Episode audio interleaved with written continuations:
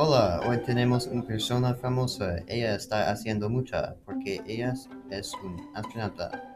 Hola, me llamo Ellen Ochoa. Ah, sí, son uh, preguntas. Así, so, ¿de dónde eres, Ellen? Uh, yo soy de la Mesa, California, pero yo nací en Los Ángeles, California, en mayo 10, 1958. Ah, ¿Qué tú haces en tu profesión?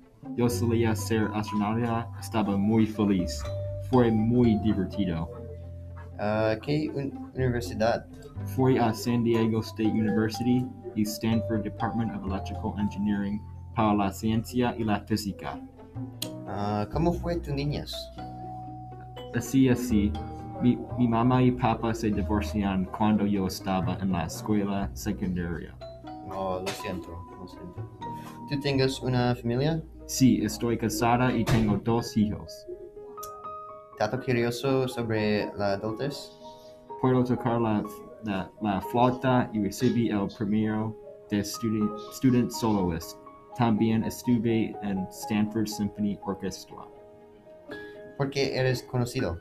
En 1993 fue la primera mujer astronauta hispana en el espacio. También Ochoa Middle School, Ochoa Elementary y Animo Ellen Ochoa Charter, Charter Middle School se nombran en honor a mí.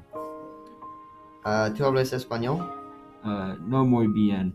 Mi papá creía que yo, uh, yo tendría prejuicios si hablan español. ¿Qué escuela secundaria? Asistí a la escuela secundaria en Grossmont. Estuve muy feliz en esta escuela, pero estuvo escuela secundaria fue deprimido a veces. Ah, sí, yo sé, yo sé. ¿Planes para el futuro? No, estoy feliz con mi trabajo actual, que es en el Johnson Space Center. Sí, gracias. Adiós.